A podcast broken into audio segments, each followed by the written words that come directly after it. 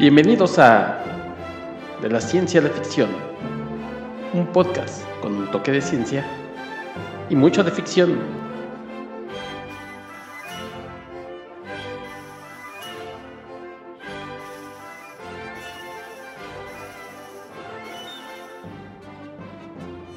Hola, ¿qué tal amigos? Bienvenidos. Les habla Héctor McCoy al primer episodio del programa eh, de la ciencia la ficción. Va a ser un programa dedicado a la ciencia ficción.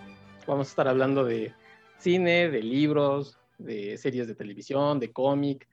Aquí vamos a tocar pues todo lo que la ciencia ficción nos ofrece, subgéneros, todos los temas que se les ocurra, hablar de autores. Eh, yo no soy una persona experta, pero eh, tengo muchos amigos que sí lo son y así es que, bueno, pues ellos me van a estar guiando y junto con ustedes vamos a estar haciendo un programa muy interesante sobre todo lo, lo que envuelve estas historias imaginarias. Y bueno, también eh, me gustaría que, no sé si a ustedes les pase, pero cuando yo veo una historia de ciencia ficción, a veces me pregunto, ¿qué dice la ciencia sobre eso? ¿Eso es posible? ¿Podemos eh, viajar a la velocidad de la luz? Eh, ¿Que la genética puede cambiar a la gente como si cualquier cosa? Este, y, y, todo lo que envuelven a estas, a estas historias pues la ciencia tendrá algo que decir, la ciencia real. Entonces, eh, como dijera Richard Starkey, con una pequeña ayuda de mis amigos, pues vamos a estar resolviendo esas preguntas. Y en este programa, pues precisamente vamos a estar yendo de la ciencia a la ficción, de la ficción a la ciencia, y espero pues que les sea entretenido. Y bueno, pues ya dejémonos de palabrerías. Permítanme eh, presentarles a mi primer invitado, a, como quien dice, a mi padrino de este programa, él es eh, biólogo por la Facultad de Ciencias de la Universidad Nacional Autónoma de México, es divulgador científico y del pensamiento crítico, y también es un amante de la cultura pop, ha sido articulista para diferentes medios especializados, actualmente forma parte del podcast de la revista Cinefagia, donde habla muy bien de cine, y también es conductor de Puros Cuentos, espacio dedicado al cómic y todo lo relacionado al noveno arte. Rodrigo Vidal Tamayo, muchas gracias por acompañarme en este primer programa. No, pues gracias a ti, Héctor. Yo honrado de ser aquí el padrino de tu programa. La verdad es que eh, me da gusto, me da gusto cuando la gente eh, quiere abrir nuevos espacios para hablar de estos temas que tanto nos gustan y pues más la ciencia ficción que yo sé que a ti te gusta mucho, a mí por formación profesional pues también. Eh, y, en serio, muy agradecido, muy agradecido de estar aquí. diría este Pedro Vargas, muy agradecido, muy agradecido. Oye, Rodro, vamos a pues a empezar un poquito contigo, háblanos, este, ¿de dónde viene tu amor por, la ciencia ficción? Pues mira, yo, yo la verdad es que llegué tarde a la ciencia ficción. Digo, de niño, obviamente fui muy fan de Star Wars. Digo, ahora ya sabemos que no es ciencia ficción, pero bueno, cuando eres niño preguntas, oye, Star Wars, ¿qué tipo de película es? Para buscar más del estilo, ¿no? Y te dicen Star Wars y pues te dicen es ciencia ficción y pues obviamente te pones a buscar más cosas, ¿no? Luego, por ejemplo, de niño llegas a cosas como 2001 y dices, ah, caray, no, pues esto ya no me gustó tanto, ¿no? Es una película un poquito más densa, más, tienes que verla yo creo un poco más grande. Eh, pero bueno, eh, llegué un poco tarde porque es hasta que estudio biología, hasta que entro a la universidad, que de verdad me empiezo a fijar en, en, sobre todo en el discurso científico, en la parte científica de la ciencia ficción, y como mencionabas, pues yo soy divulgador científico, ¿no? Entonces en algún momento de a mediados de la carrera eh, entré a, trabajar al Museo Universum, justamente para hacer divulgación científica, y me puse a buscar materiales, porque luego la gente te pregunta, oye, ¿dónde puedo conocer más de esto, no? Eh, te estoy hablando de finales del siglo XX, finales de los años 90, entonces todavía no había tantos libros de divulgación científica disponibles en México como los hay ahorita. Ahorita afortunadamente ya nos llegan más, aunque sea de importación, pero ya nos están llegando. Eh, no había tantos, entonces de repente decía, bueno, pues ¿por qué no le damos cuentos de ciencia ficción a la gente para que vea que también a través de esta literatura se puede aprender algo, ¿no? Entonces ahí me empecé a interesar en la literatura, en el cine, sobre todo a, partir también de que eh, eh, fundo con algunos colegas revista Cinefagia, esto ya a inicios de este siglo, y también ahí me interesé mucho hablar del cine de ciencia ficción, que eh, ese es un género que siempre ha sido menospreciado en México, bueno, en todo el mundo, pero en México más, ¿no? O sea, ¿cuántas películas de ciencia ficción mexicanas conoces, no? Entonces, pues más bien fue rascarle a ver qué existía de material sobre el tema. Eh, pero más que nada fue mi interés por encontrar materiales para que la gente conociera de ciencia eh, de una manera agradable, de una manera interesante. Y sí, resulta que la ciencia ficción cuando está bien hecha, sirve perfectamente para hablarle de, ciencia a la gente. Es decir, puedes aprender algo a partir de, un cuento o una novela bien hecha de ciencia ficción. Yo, hubiera pensado que a lo mejor hubieras empezado primero por, por la ciencia ficción y después complementarías con tu carrera de, en ciencias de, biología, pero entonces es primero tu amor por la, por la ciencia. Sí, sí, sí, sí, te digo, más bien, o sea, cuando me di cuenta que la ciencia ficción podía, este, comunicar ciencia de manera correcta, ahí es donde digo, pero sí, yo primero, este, primero fui científico y después ya me, le entré a esta cuestión. Por eso digo que llegué tarde, porque la mayoría de la gente que conozco que es fanática, pues sí empezaron desde siendo adolescentes tempranos, desde niños, ¿no?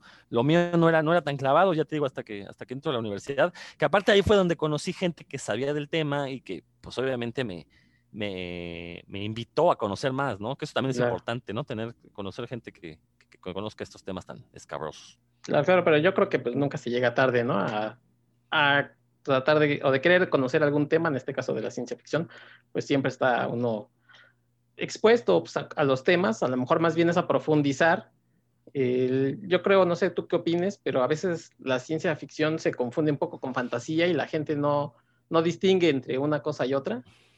Y hay muchas cosas que, que cuando uno ve de ciencia ficción, que cree que está viendo ciencia, pues a veces no lo son, son cosas que se le ocurrieron al, al que escribió o a la gente que, que, que, hace el producto, pero cuando tiene que ver con ciencia es muy interesante.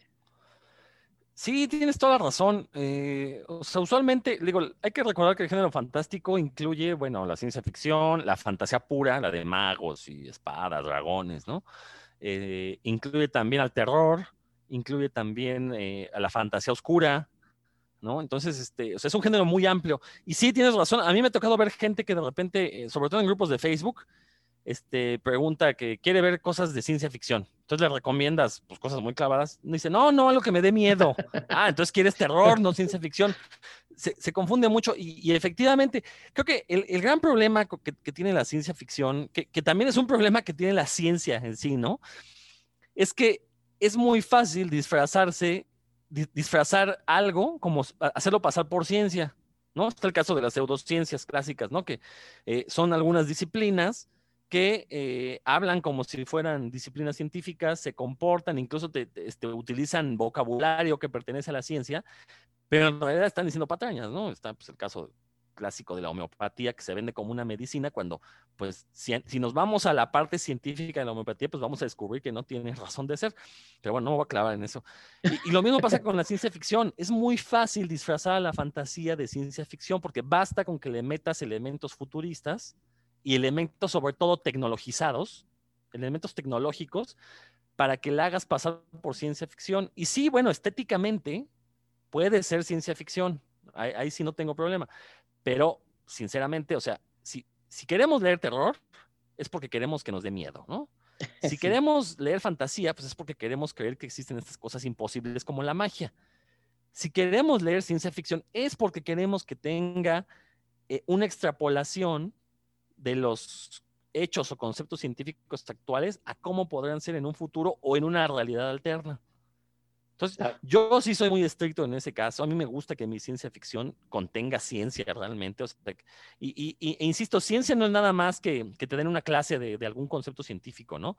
Eh, ciencia también tiene que ver con que los personajes se comporten de una manera científica. ¿A qué me refiero? Pues que si van a hacer alguna búsqueda, apliquen algún método crítico para hacerlo. ¿No? un método científico, porque también recordemos que el método científico es eh, un, ideal ahí que, realmente no existe, ¿no? De hecho, hay varios métodos científicos. Pero por lo menos que los personajes, pues sí, de repente se pongan a, cuestionarse si, si, están actuando de la manera correcta, si su búsqueda, o sea, si la resolución del misterio dentro del cuento o novela este, pues si la hacen observando, si la hacen contrastando algunas hipótesis, cosas por ahí, ¿no? O sea, eso, también me refiero con que contenga ciencia. No nada más que de repente, pues de la manga se saquen soluciones, este, ah, sí, con esta ecuación vamos a poder, este, salvar el universo, ¿no? no manches, o sea, pues nada más estás utilizando la palabrería, la jerga científica, ¿no? Entonces, si ahí tienes un muy buen punto, de repente la gente se puede se puede confundir.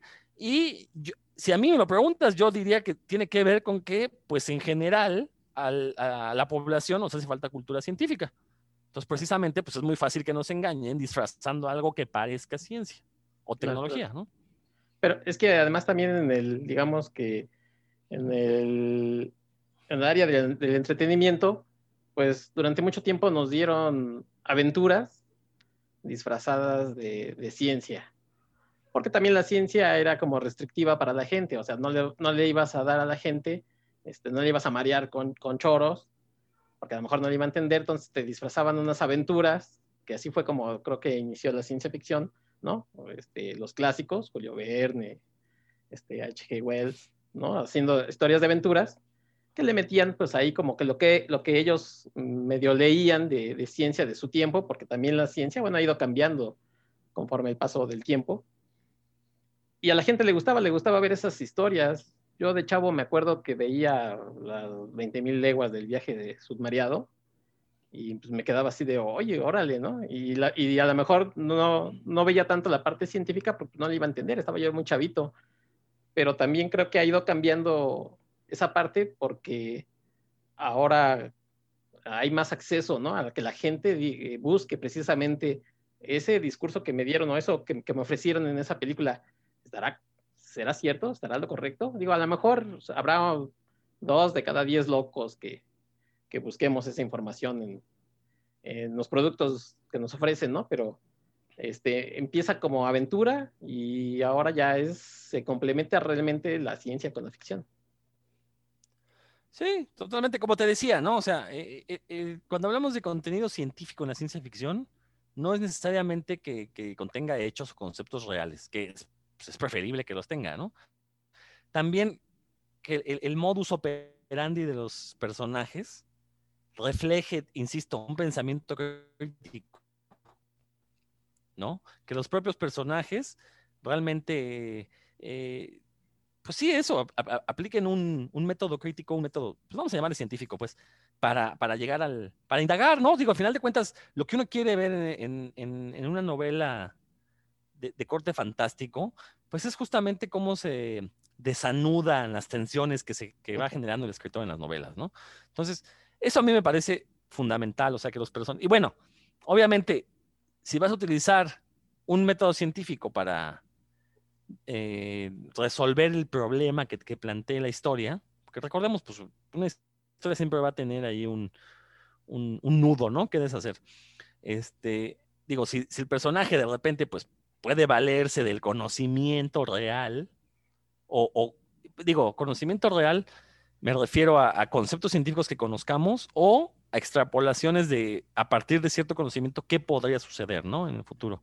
Este, pues eso lo hace mucho más disfrutable y te entrega un nuevo tipo de literatura, precisamente porque es una literatura imaginativa, eh, especulativa, pero basada en, fundamentada en una realidad que, que, podemos palpar, que podemos conocer, que aparte es muy fácil de conocer porque hay muchísima información al respecto, ¿no? Eso, eso me parece eh, fundamental. Oye, por ahí dicen que que bueno, pues cualquiera puede escribir una historia, ¿no? Una historia, pues, inclusive de ciencia ficción, pero cuando tiene que ver el escritor con ciencia, pues se hacen mejores las cosas. ¿Estás de acuerdo con esa afirmación? Cuando tiene que ver en qué sentido, que sea científico claro, o, ajá, o más por... bien que se haya puesto a investigar. No, que sea científico, inclusive de, pues, de carrera, ¿no? O sea, que, que sepa de lo este... que está este hablando, porque hay gente que, que mete cosas a su escrito que a lo mejor le dio una leída ahí este, pues, por encimita y ni siquiera contrastó lo que estaba leyendo, nada más fue una fuente X. Mira, realmente uh, hay muchos científicos profesionales que se han dedicado a escribir ciencia ficción. Son pocos los que realmente son memorables. ¿no? Me viene a la mente Fred Hoyle, que era un astrofísico y que justamente escribía novelas sobre, por ejemplo, eh, eh, una nube de, de, materia oscura que iba a llegar a la Tierra y se iba a acabar. ¿no? Entonces, este, eh, pero realmente creo que los mejores escritores que yo he leído de ciencia ficción es gente que, pues más bien estudió para ser escritor. Recordemos que en otros países eh, sí hay carrera para ser escritor, ¿no? Sí, sí, o sea, la universidad sí te enseña las bases para ser escritor, eh, cosa que en México pues no sucede, ¿no? Este, entonces, te digo, los mejores escritores que yo he leído son gente que estudió para ser escritor, pero que tiene una capacidad de investigación impresionante y que se asesora muy bien para escribir sus novelas. por ejemplo, aquí a lo mejor me van a dar un, me van a regañar parte del público que nos escuche, pero está un escritor como Dan Brown, famoso por el Código Da Vinci, que no sé si lo habías pensado, pero el Código Da Vinci es una novela de ciencia ficción. Tiene elementos tecnológicos que no son comunes al presente. Es decir, lo que hizo Dan Brown fue meterse a revistas como este, Scientific American, National Geographic, este, Mecánica Popular, y lo que hizo fue ver, a ver, cuáles son la, tecnología de frontera que existe en algunos temas que él interesaba, ¿no? Entonces, se fundamenta y pone eh, eh, algunos artilugios tecnológicos que, a, pesar de que están en fase experimental, ya se están reportando resultados. Entonces, él toma eso y lo pone en sus novelas y pues sí, lo, escribirá de una manera jalada, de una manera efectista, pero le funciona dentro de la historia, ¿no? Entonces, este, eh, digo, Dan Brown es el ejemplo de, de alguien que pues no tiene una carrera científica, pero se pone a investigar a fondo para poder este, generar historias que, parezcan congruentes. En la parte científica y tecnológica, no me voy a meter en la parte histórica porque ese es otro rollo con Dan Brown, pero digo, al final de cuentas, pues también lo que hace él es una historia ficción, ¿no? Una literatura, él se inventa una historia ahí y, lo hace rico. Está este cuate muy similar a Dan Brown, aunque un poco con menor, de menor calidad, Steve Alten, ¿no? El famoso este, bueno, el autor de novelas como Meg, este, o estas de los gemelos mayas, que ahorita se me fue el nombre, este, tiene una saga ahí de unos libros de unos gemelos mayas, muy divertida la saga, malísima, pero muy divertida. Em, y, que, por ejemplo, comparas a Steve Alten, que también es superventas, ¿no? Igual que Dan Brown. Eh, lo comparas con, con, Dan Brown y se nota que Dan Brown hizo un trabajo de investigación mucho, eh, mucho mayor, ¿no? Porque Steve Alten sí se inventa, se inventa totalmente cosas este, que, no existen ni que tienen sustento en la realidad, ¿no? Mientras que por lo menos la de Dan Brown, todo artilugio tecnológico que, le escuches a Dan Brown o, evento científico que vaya a suceder, por lo menos tiene un sustento en la realidad. La saga esta de Steve Alten que decía es el, Testamento Maya, ¿no? Que son como cuatro libros alrededor de eh, unos, unos gemelos tan, tan entretenidos. Pero bueno, este, entonces te decía yo, cuando un escritor logra investigar bien sobre el tema, se asesora, de hecho, hay muchos escritores de ciencia ficción que se asesoran con científicos, ¿no? Este eh, está el caso de Robert J. Sawyer, que es lo que suele hacer, él es escritor también de carrera, estudió una carrera de, letras, eh, y sin embargo, cada vez que debe escribir un libro, pues él tiene amigos físicos, amigos químicos, amigos eh, psiquiatras, entonces consulta con todos ellos este, las ideas que se le ocurren para ver cuáles son plausibles. Y eso es algo muy, muy interesante. Y, antes de que se me olvide, otra cosa muy importante de la ciencia ficción, la buena ciencia ficción, bueno, en general, la buena literatura fantástica o, el buen, o buenas películas fantásticas eh, no son más que metáforas de la realidad, ¿no? Eh, y, en el caso de la ciencia ficción en particular, aunque esté ambientada en el futuro o en el pasado o en una realidad alterna, creo que la mejor ciencia ficción es aquella que hace una metáfora del aquí y el ahora. ¿No? Esa ciencia ficción, por ejemplo, que se mete con cuestiones raciales, utilizando como pretexto el encuentro de dos civilizaciones desconocidas, ¿no? Extraterrestres. Y entonces haces todo un discurso sobre el racismo a partir de, una nueva civilización extraterrestre que encontraste, ¿no? Pero estás hablando en realidad de una metáfora de lo que está sucediendo ahorita mismo en la Tierra, que es este problema del racismo, ¿no? Eh, por ejemplo, Ursula K. Le Lewin, esta famosa autora de ciencia ficción, eh, justamente tiene, tiene, un libro que se llama La mano izquierda de la oscuridad, donde hace una metáfora de eh, los problemas de género que tenemos en, la, Tierra actualmente, ¿no? Básicamente lo que ella plantea es una civilización extraterrestre que no posee géneros, no hay mm, femeninos, masculinos. Y entonces trata de hacer la extrapolación de cómo sería una civilización así, cómo sería su comportamiento. Pero al hacer esta extrapolación, lo que estás haciendo es una crítica a la cuestión del sexismo que padecemos pues, en la Tierra actualmente, ¿no? Entonces, eso es muy importante. Eh, no nada más es que tenga contenido científico, sino que la historia gira alrededor de algún problema eh, actual y si es posible que haga una crítica social, ¿no? Eso es muy importante porque si vamos a especular con la ciencia a un nivel imaginativo, pues qué mejor que para hacerlo de cómo la ciencia podría mejorar la situación actual en la Tierra. Claro, claro. las, es que ofrece además muchas cosas, ¿no? No solamente es eh, los fuegos artificiales que, a veces vemos, sino ofrece esta crítica, como, como bien dices, eh, enriquece mucho más cuando se está leyendo una historia o se está viendo una historia y tú dices, oye, eso como que me suena y pues claro, porque la ciencia ficción toma eh, cosas eh, sociales, culturales, como bien dices, pues en el presente o en el pasado, y le mete todo a su discurso. Hay gente que, hace divulgación a través de la ciencia ficción, hace divulgación de ciencia o de filosofía con la ciencia ficción, eh, y a veces, te digo, se nos va un poco el avión por ver estos estas pistolas láser o naves, ¿no? Que se, que se persiguen y perdemos un poco de, vista lo que realmente nos quieren decir los autores o los buenos autores. Aquí, independientemente de que si las cosas se hacen, se escriben o se, se producen bien o mal, creo que hay buena y mala ciencia ficción.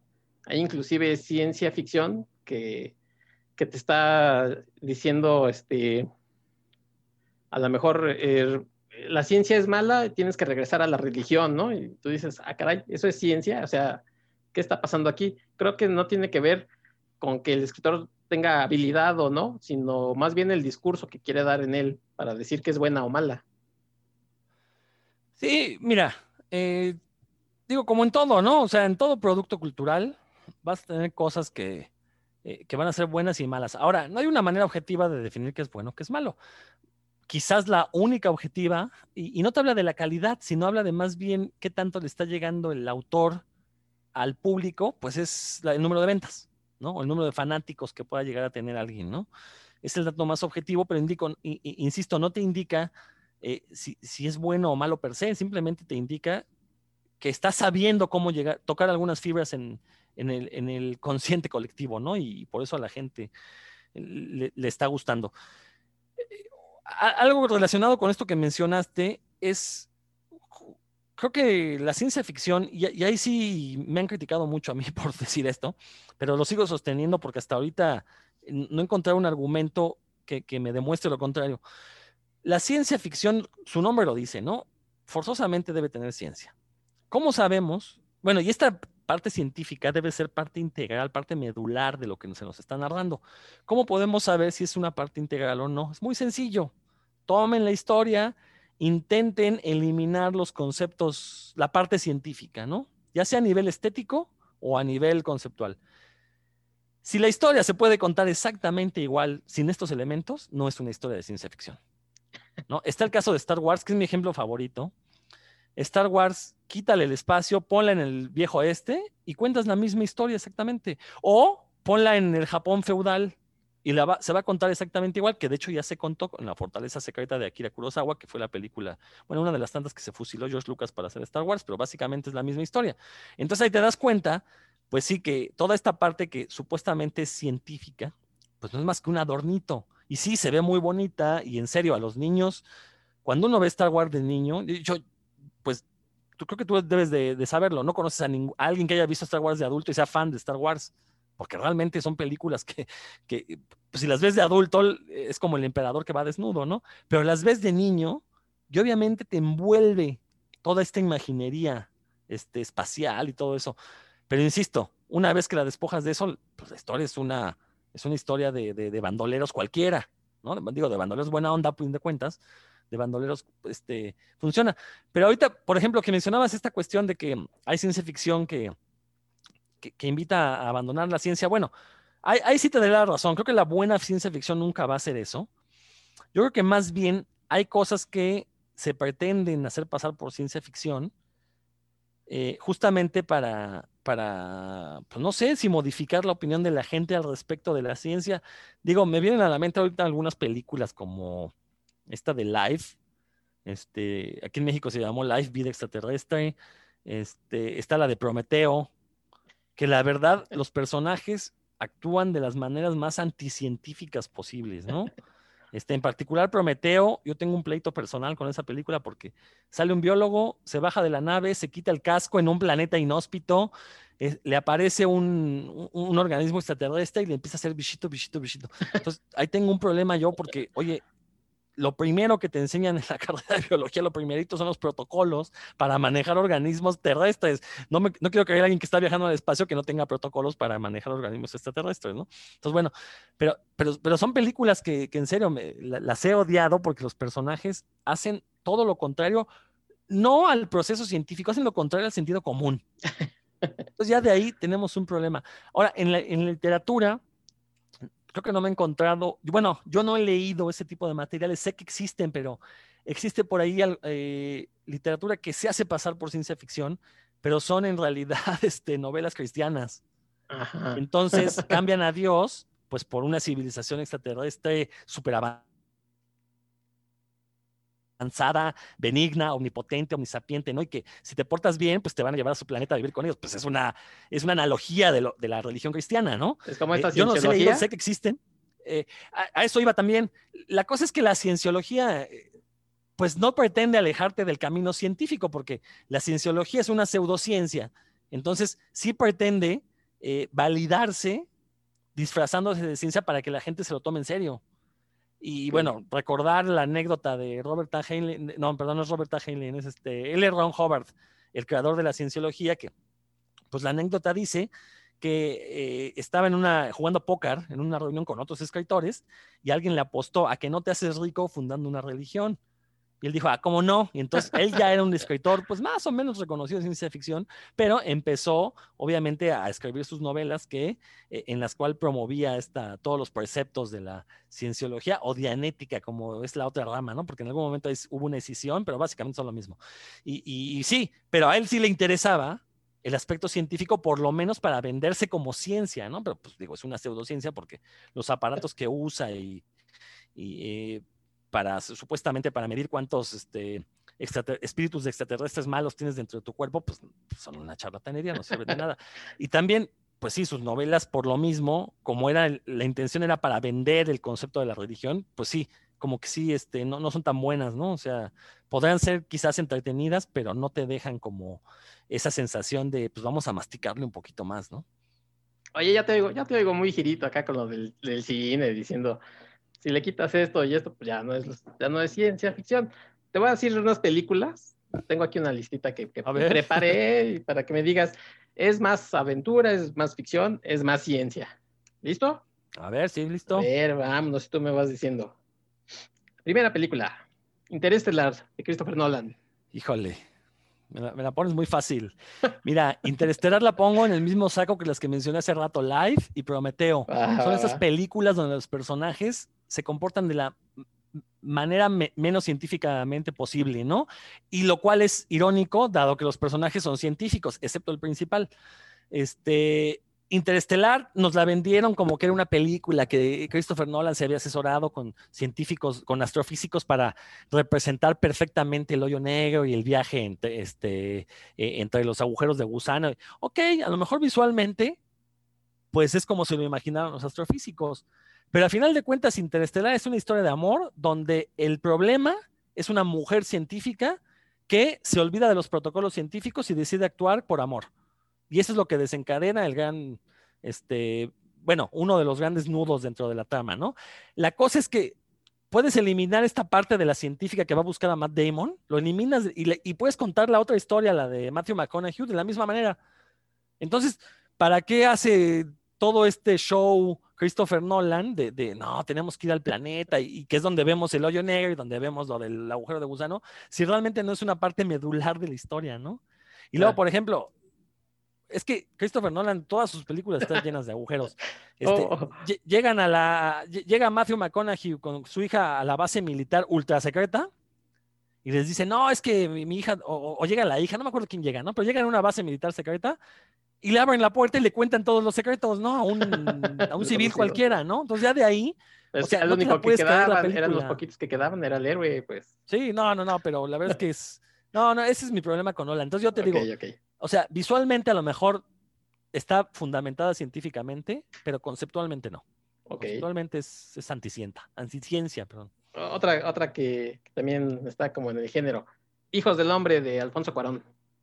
No, no, es muy buena película, ¿eh? Este, eh, y bueno, eh, lo que pasa es que es muy buena película y aparte tiene un sustento, o sea, la base es muy buena, la novela de P. de James. Este, es una muy buena novela que, por ejemplo, aquí a lo mejor no tenemos los conceptos científicos extrapolados, ¿no?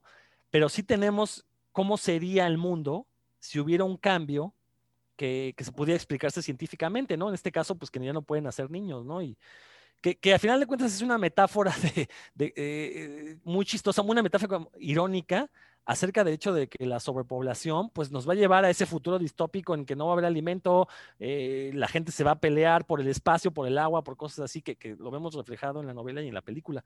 Entonces, este, digo, esa es una de las vertientes de la ciencia ficción, ¿no? Es decir, con un pequeño cambio, ¿cómo podría ser la sociedad? Y eso es lo que, lo que vemos en la película. Entonces, la verdad, este, y bueno, Cuarón me parece uno de los directores eh, eh, que todo lo que no puede narrar, todo lo que no mm, tuvo que cortarle en la novela para hacerlo película, porque es forzoso que tuvo que haberle cortado algo, este, lo, sabe transmitir muy bien visualmente.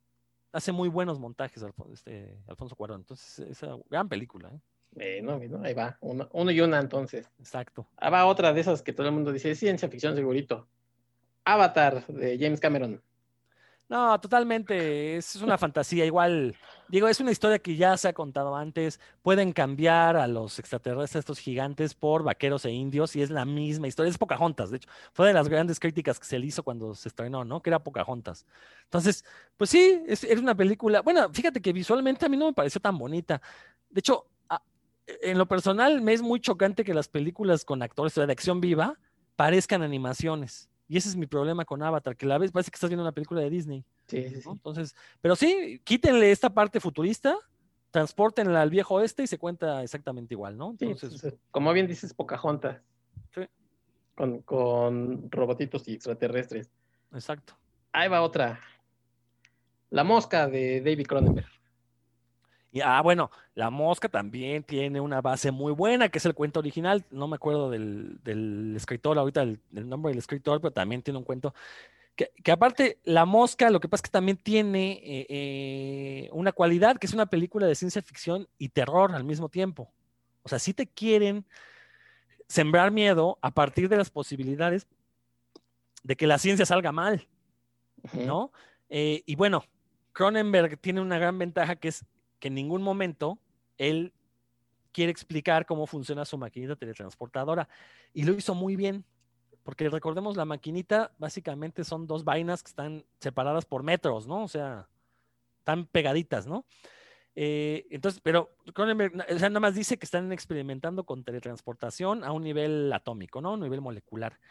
Eh, que justamente es una de las, eh, de las ideas con las que se podría iniciar la teletransportación bueno, que desde hace años ya se sabía a nivel teórico que para teletransportar algo basta con que mandes la información del átomo A a un átomo B, ¿no? Y, que el átomo B, pues al recibir esa información, se transforme en el átomo A. Bueno, eso ya se logró a nivel experimental. Ya hemos tenido teletransportación cuántica, le llaman. Ya, ya es un hecho, pero Cronenberg no se metió en Honduras, él simplemente tomó una elucubración que ya existía desde hace, pues sí, desde que existe la película, un poco antes, tiene 30, 40 años, que ya existía a nivel teórico esta idea. Entonces lo que hace Cronenberg es, ah, pues vamos a tomar la idea, pero no me meto en más Honduras, ¿no? Y de hecho, justamente el experimento de la teletransportación cuántica se hizo en un aparatillo, pues sí, muy, están, bueno, no estaban tan cercanos porque estaban de una ciudad a otra, pero lo que hicieron fue eso, ¿no? Y, y efectivamente uno de los riesgos era que en algún momento de mandar la información del punto A al punto B, se mezclara algo ahí, entonces no sabían qué iba a pasar en el punto B. Entonces, fíjate, ahí Cronenberg, al, intentar hacerlo lo más simple posible, pues justamente eh, terminó dándoles la razón a los científicos, ¿no? Entonces, también una gran película, las dos partes, ¿eh? Aunque la dos ya es un poquito más este, eh, aventurera, pero también vale mucho la pena. Ok, ok, ya, ahí la vamos a anotar para después platicarlas más a fondo. Eh, otra que también todo el mundo dice es ciencia ficción. Guardianes de la Galaxia. No, es el mismo caso de Star Wars, ¿no? Es eh, una película que se ambienta en el espacio, se ambienta en el, eh, pues no en el futuro, pero, o sea, tiene una ambientación tecnologizada, pero realmente, pues, los personajes pues, son los piratas.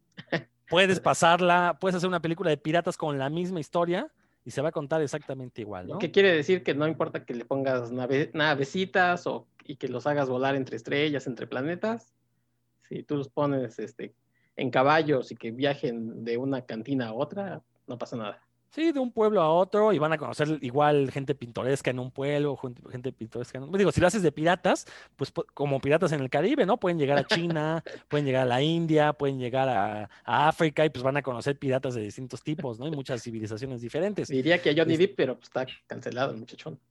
Exacto.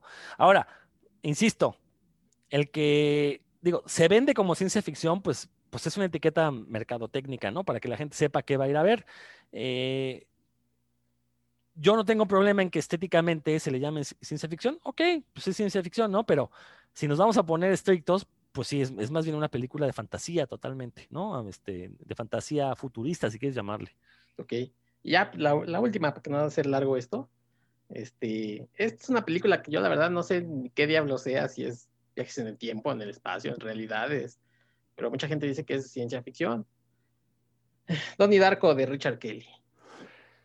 Mira, eh, justamente te, decía hace un momento, ¿no? la falta de cultura científica de repente hace que veamos cosas que aparentan ser científicas o que aparentan ser filosóficas y que realmente no lo son. Donnie Darko es de mis películas favoritas. Me encanta. Lo cierto es que cuando la vi, pues fue hace 20 años, era yo, tenía yo la mitad de la edad que tengo ahorita, había muchas cosas que desconocía. Eh, en estos últimos 20 años, después de ver la película, ya he leído más sobre filosofía, sobre ese tipo de cosas, y ya me di cuenta que sí, que efectivamente eh, lo que hizo el, escritor, bueno, en este caso que es el director, este, pues sí, fue hacer una especie de pseudofilosofía con tal de entregarnos una película compleja, complicada, como complicada a huevo, ¿no? Eh, eso no quita que sea una mala película, simplemente podemos verla como un ejercicio lúdico para crear una nueva filosofía o algo que se le parezca a la filosofía, ¿no? Yo nunca la catalogué como ciencia ficción, más bien yo cuando la vi dije, esto es filosofía ficción, porque es una cinta que te pone a pensar. Y creo que eso es lo interesante de ella, que a partir de una filosofía que realmente no existe y que el, eh, bueno, y, que en la versión de, en, el corte del director, sí se habla un poquito más de ella. De hecho, por eso hay gente que dice que es más aburrida esa versión, porque se meten más con las cuestiones del libro.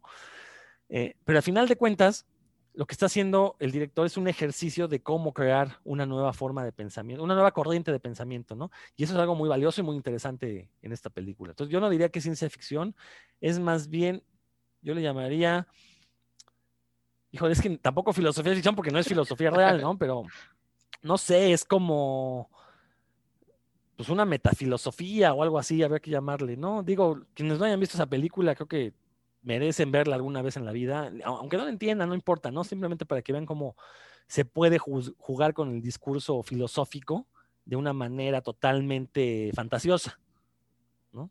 Eso, sería una película de fantasía filosófica, esa creo que sería una nueva categoría. Fíjate, ya andas inventando categorías. A mí me queda claro que, que todavía es muy importante esta parte donde donde el efecto especial cubre como, como el discurso, y que pues los que desde, a lo mejor muchos nos quedamos cuando éramos chavos, de, como dices tú, viendo Star Wars y nos gustan estos este, vaqueros espaciales. Sin embargo, vamos creciendo y vamos leyendo, haciendo lecturas y vamos enterándonos de otras cosas. Ya buscamos más carnita en las historias.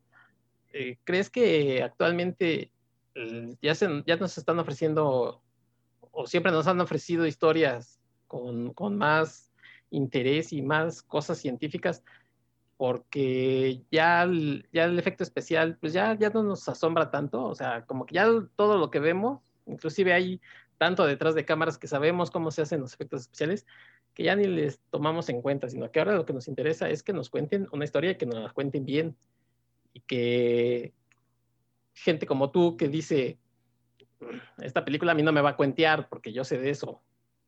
¿Crees que que a lo mejor veremos más cosas interesantes o seguirán habiendo historias que simplemente vayan por el efecto especial. No, yo aquí difiero de lo que dice Héctor. Yo creo que ahorita se están eh, clavando más en los efectos especiales, en la cuestión visual, en las películas de ciencia ficción. eh, más que en la parte conceptual. Digo, sí hay intentos por, hacer películas mucho más complejas, más conceptuales, pero pues, son esfuerzos independientes que realmente no, le llegan al gran público, ¿no? Pero, por ejemplo, viendo el comportamiento en redes sociales, en, grupos de Facebook sobre cine, y en particular de, en grupos especializados en cine fantástico, cuando alguien pregunta ciencia ficción, toda la gente menciona estas películas que se basan totalmente en los efectos especiales, ¿no? Este, digo, incluyendo 2001, no porque sea una película que se basa en los efectos especiales, pero porque fue la primera película de ciencia ficción que sí tuvo grandes efectos especiales. Entonces, es, importante porque fue un parteaguas. A, a pesar de que tiene un gran guion, de que tiene un gran discurso detrás, que tiene una gran crítica detrás de su discurso, este, pues también los efectos especiales fueron apabullantes para la época. Incluso ahorita todavía los ves y, si te preguntas, pues cómo lo hicieron en los años 60 para hacer eso, ¿no? Este, eh, pero no, yo, yo creo que sí, ahorita el, cine, sobre todo el cine que está muy popular, se está yendo más por los efectos especiales. Y es lo que te decía, ¿no? Es, a pesar de que hay actores de carne y hueso, parece una película animada porque pues todo está filmado en pantalla verde y todo es hecho por computadora. Este, recordemos, vámonos eh, un poco atrás en el tiempo, ¿no? O sea, cómo era la ciencia ficción, por ejemplo, en los años 50, 60. Eh, películas como La invasión de los secuestradores de cuerpos, que realmente era más la historia la que te envolvía que los efectos especiales, ¿no? En esta de los secuestradores de cuerpos, pues los únicos efectos especiales son las vainitas que salen, ¿no? Que pues no fueron tan caras de hacer, pues, era blanco y negro, entonces pues con papel maché ya aparentaban ser hojas, ¿no? Este, bueno, vegetales. Este, pero realmente, ¿qué otro? Bueno, por allá quizás habrá unas explosiones, pero realmente no eran efectos, o sea, el, el fuerte de la película es la historia y toda esta crítica bueno, según los gringos, hacia el comunismo, ¿no? Pero si lo ves desde afuera, pues es una crítica hacia el totalitarismo, ya sea comunista o capitalista, ¿no? Este, por ejemplo, una película como El planeta de los simios, que tiene efectivamente muchos efectos especiales, bueno, básicamente los disfraces, pero también los guiones son magníficos. Y de hecho, la, la, película del planeta de los simios que tuvo más efectos especiales, que es la segunda, la de Bajo el planeta de los simios, es puede ser considerada la, menos este, buena, ¿no? No digo que mala, la menos buena de, las, de la saga original de las ¿La de los cabezones? Sí, la de los cabezones. Esa es la que tiene, yo creo que más efectos especiales, ¿no? Porque tiene a los cabezones, tiene simios, aparte tiene una explosión nuclear al final. Ah, sí. Este, y una nave espacial, ¿no? Entonces, este, fíjate, la que tiene más efectos es como la, la menos buena. En cambio, las otras que se centran más en los diálogos, en la historia, pues son las mejores, ¿no? Entonces, este, eh, insisto, agarra cualquier película de Charlton Heston de los 70 que hizo distópicas y casi no, o sea, sí tienen efectos especiales, pero pues los mínimos necesarios para poder contar la historia de manera creíble, ¿no? De ahí en fuera, la fuerza estaba en el guion y eso es algo que se está perdiendo. Ahora tenemos guiones relativamente buenos, relativamente medianos y sí, mucha imaginería visual, ¿no? Mucho este, y de hecho ya eso es lo que espera la gente, porque de repente salen propuestas que no tienen estos efectos especiales, propuestas que, y, que tienen una parte conceptual muy fuerte y a la gente no le gusta, ¿no? Está, por ejemplo, el caso de una que se llama Primer, que es una película de viajes en el tiempo, eh, que intenta caer en todas las paradojas posibles de viaje en el tiempo, precisamente para explicar por qué es complicado viajar en el tiempo, ¿no? Porque mira todo lo que te puede pasar. Pero bueno, de repente llegan ahí a unos tres, cuatro niveles de viaje en el tiempo. Hay cuatro, o sea, la misma persona está en el mismo tiempo cuatro veces, ¿no? Porque viajó cuatro veces. Entonces, de repente sí, o sea, es muy complicada de seguir, ¿no? Eh, pero no tiene efectos especiales. Porque pues, el viaje en el tiempo nomás te dicen, voy a viajar, se meten a la maquinita y cambian de escena, ¿no? Y, y es una película que no es tan famosa. Digo, por difícil y porque no es tan vistosa como Guardianes de la Galaxia, por ejemplo. Oye, ¿y qué pasa con entonces con estas películas, estos libros que, que tienen muy buenas historias y que a lo mejor nos están advirtiendo de un posible futuro? voy a poner en concreto, ya después a lo mejor espero que hablemos este, en profundidad de ella, que es el Contagio, ¿no? Que una película que hace unos años nos dijo, oigan, puede pasar esto, y, la gente la veía y decía, oye, mira, puede pasar eso, y se asombraba.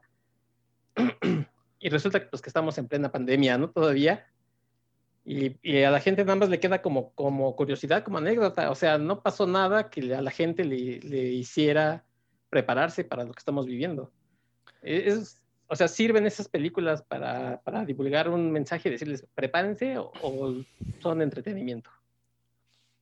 O sea, pueden servir si esa es la intención y si se les da ese uso, ¿no? Pero en particular ese de contagio, pues no se utilizó como propaganda para decirle a la gente, oye, puede pasar esto, ¿no?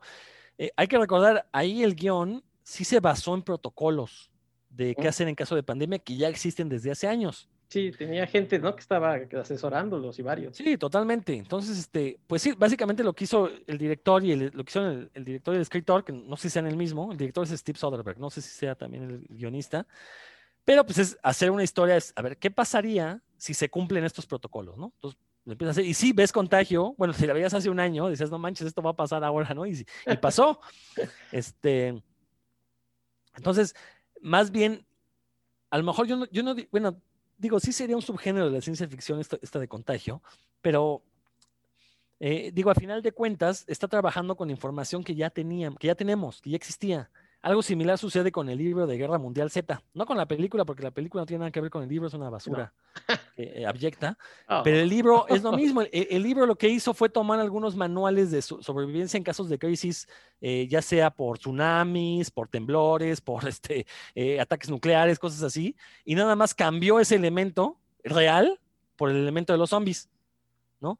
Este, perdón, no en el libro de Guerra Mundial Z, sino el manual de supervivencia zombie que, es, el mismo autor, ¿no? Y que se menciona en el libro, ¿no? Pero es este manual de supervivencia, pues si tú lees un libro de cómo sobrevivir este, eh, eh, a, un ataque nuclear, pues viene lo mismo, ¿no? Pues junta agua, junta comida, consigue armas, métete a un búnker, lo mismo viene, ¿no? Entonces, este, pues básicamente lo que hizo Max Brooks, el, escritor, fue eh, basarse en lo que ya existía para ir a hacer una, pues una realidad alterna donde hay zombies, ¿no? Lo mismo pasó con Contagio, ¿no? Es decir, ya tenemos la información, bueno, ¿cómo utilizamos esta información para contar una historia?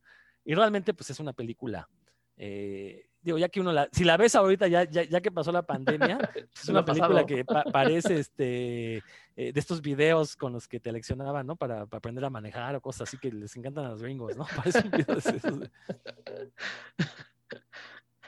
Bueno, pero entonces, yo creo que sí, ahí había alguien que, estaba diciendo abusados. Digo, hace en la semana salió este Bill Gates a decir, pues la pandemia es un juego de niños con lo que va a pasar o puede suceder si no nos ponemos ya abusados con el cambio climático, ¿no? Que además es uno de los temas que siempre se dan en la ciencia ficción, porque mucha gente nada más, te digo, piensa en, naves espaciales o en cosas así, pero esto del cambio climático siempre se ha habido muchas historias en donde se habla de, una tierra desértica, ¿no? De estas famosas distopías, donde quedan poquita gente sobre la tierra. Y pues ahí estamos, ¿no? Este, de necios. Sí, pues, este, pero e, eso, mira, más que ver con que si le vas a hacer caso a una obra de ciencia ficción, tiene que ver con la cultura científica, la falta de cultura científica.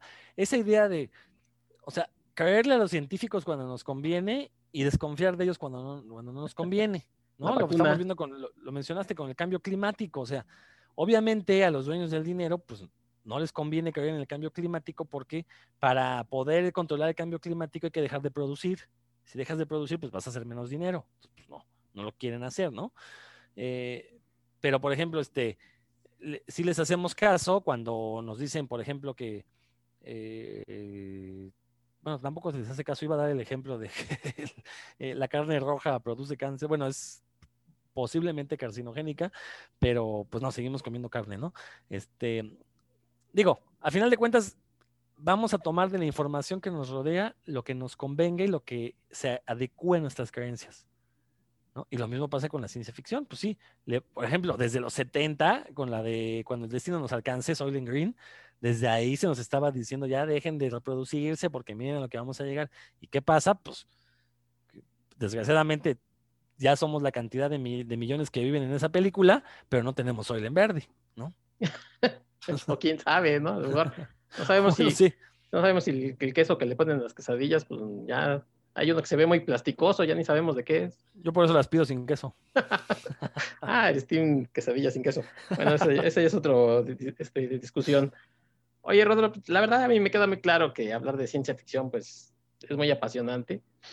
Mm, te invito a que en el futuro pues eh, hablemos de, lo que gustes, de películas, de libros, de, series.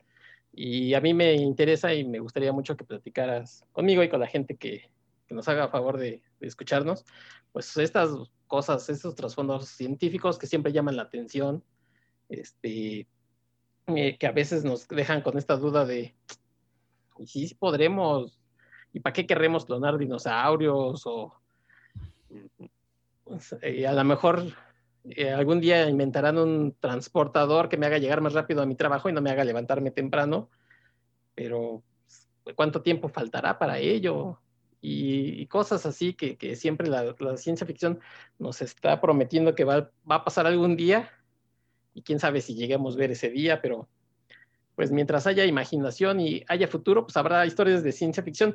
¿Tú qué, para para ir cerrando, ¿tú qué buscas en una historia de ciencia ficción? Además de todos estos fondos que, te hablen, ¿buscas a la aventura, la, la cosa que te diga, que te haga a lo mejor buscar después, irte a un libro y decir, ay, esto no lo sabía?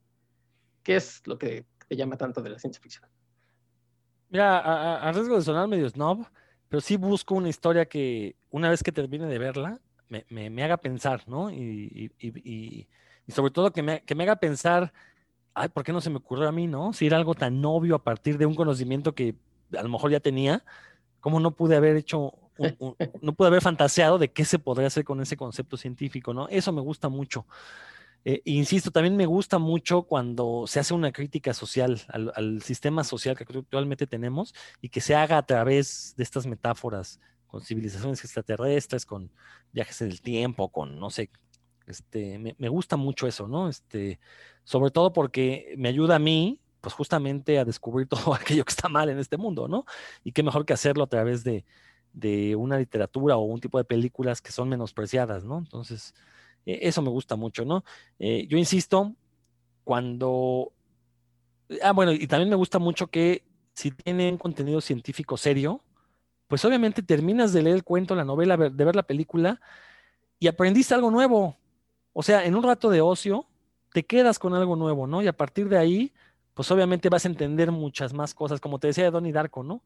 La vi de joven, después conocí sobre filosofía y ya que reflexioné sobre Donnie Darko, pues me di cuenta de que no era tan, tan seria como aparentaba, ¿no? Eh, tan formal más bien, tan formal como aparentaba. Entonces, este, eso me gusta mucho, que a lo mejor ves una película ahorita, entiendes algo, ves una película similar 10 años en el futuro y te va en retrospectiva te va a ayudar a comprender mejor y, entender más. Y eso siempre pues, te va a ayudar en tu crecimiento personal, ¿no? Entonces, eso, eso es lo que yo espero de una, una, buena historia de ciencia ficción, que te ayude a crecer, eh, no, no, a nivel de autoayuda, pero sí a nivel de que te, te deje una enseñanza que ya tú sabrás si la eh, profundizas más o no. Ok, ok, para que la gente no crea que, que eres este, fanático de la ciencia ficción así nada más de vez en cuando, ¿qué fue lo último que viste, que leíste, que, que te maravilló que dijiste, wow? Déjame, recuerdo, a ver, de... Ahorita la verdad es que, voy a ser sincero, casi no he leído este último año, como no he viajado en transporte público, que es donde suelo leer, pues este, eh, de hecho eso es lo que más extraño, es el viajar en transporte público para poder leer, ¿no? Pues casi no he leído. Eh, y he leído más terror, la verdad es que me clavé más en la, literatura de terror. En cuanto a películas, déjame ver, de, de ciencia ficción buena, buena, buena. Bueno, no es tanto ciencia ficción, es, pues, es más bien terror combinado con, algo de filosofía. Hay una película que se llama The Endless, Lo Infinito, le, le pusieron en español. Es una película de terror cósmico, ¿no? Terror cósmico como lo entendió el escritor H.P. Lovecraft, ¿no? Esta idea de que cuando el hombre se cuestiona su lugar en el cosmos, en el universo, y te das cuenta, pues que no somos nada, pero aparte el cosmos te voltea la mirada y entonces ahí, este, es una película muy interesante porque es una película de bajo presupuesto, los efectos especiales son mínimos, son, creo que son dos o tres efectos especiales en toda la película, pero están realizados de una manera y sobre todo son tan parte importante de la historia que sí te pone a pensar acerca de la realidad, ¿no? Que estamos viviendo. Entonces, esa, esa es una película que me parece maravillosa, maravillosa. Pero me estaba acordando una de, Netflix que No, la verdad es que no. Esa de Endless, pero creo que esa de Endless. Digo, si son fanáticos de las naves espaciales, de los rayos eso no, no, no hay nada en Endless. Básicamente son un par de cuates que se van este, a un campamento y les empiezan a pasar cosas extrañas. Pero en serio, el nivel de profundidad al que llega esta, este cuestionarte acerca de tu papel en la realidad, eso me parece muy importante porque cuando nos preguntamos realmente si esta realidad es la única posible, creo que ahí estamos listos para, para, dar un paso hacia adelante. Y eso lo hacen en la película. Aunque tiene un final, pues, terrorífico como le hubiera gustado a Lovecraft, ¿no? Pero, este, eh, digo, es una gran película. Y sobre todo si son fans de H.P. Lovecraft, creo que les va a gustar porque sí refleja los temores que, que Lovecraft nos, nos propuso, sobre todo en, su, en sus últimos cuentos. Pues qué, qué interesante. Yo creo que, que, a veces se nos olvida que la ciencia, más que de, de, tener todas las respuestas, es de que todas las preguntas que nos hacemos, pues tratar de, de encontrarles algo, ¿no? O sea, vivir siempre con una pregunta es muy interesante y no dejarnos este, ir por la vida que los demás nos, nos lleven este, como si fuéramos un rebaño, sino pues, cuestionarnos. Eso, eso es muy interesante y bueno, pues vamos a echarle una mirada a esa película que dices. Y la verdad es que yo te agradezco mucho que hayas estado aquí en este primer episodio. Creo que tenemos mucho, muchas cosas que platicar y pues te invito para que en el futuro estés nuevamente conmigo ya veremos qué, preparamos. Pero bueno, pues si, si tienes algo que, que, a lo mejor quisieras agregar sobre el tema, bueno, pues por favor. Pues eh, mira, hay mucha gente que, sobre todo en México, tenemos la idea, y ese es un punto que me parece medular que hay que tocar en cuanto a ciencia ficción.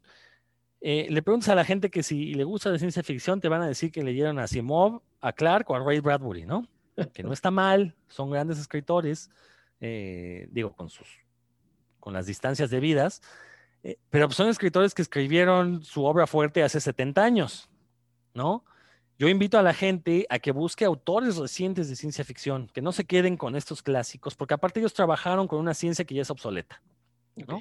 Incluso trabajaron con métodos científicos que ya son obsoletos. Entonces, este, hay muchos autores eh, nuevos que están ahí esperando ser descubiertos, ¿no? Este, está el caso de Ted Chiang, que ya vimos una adaptación de uno de sus cuentos en esta de The Arrival. Gran película, gran cuento.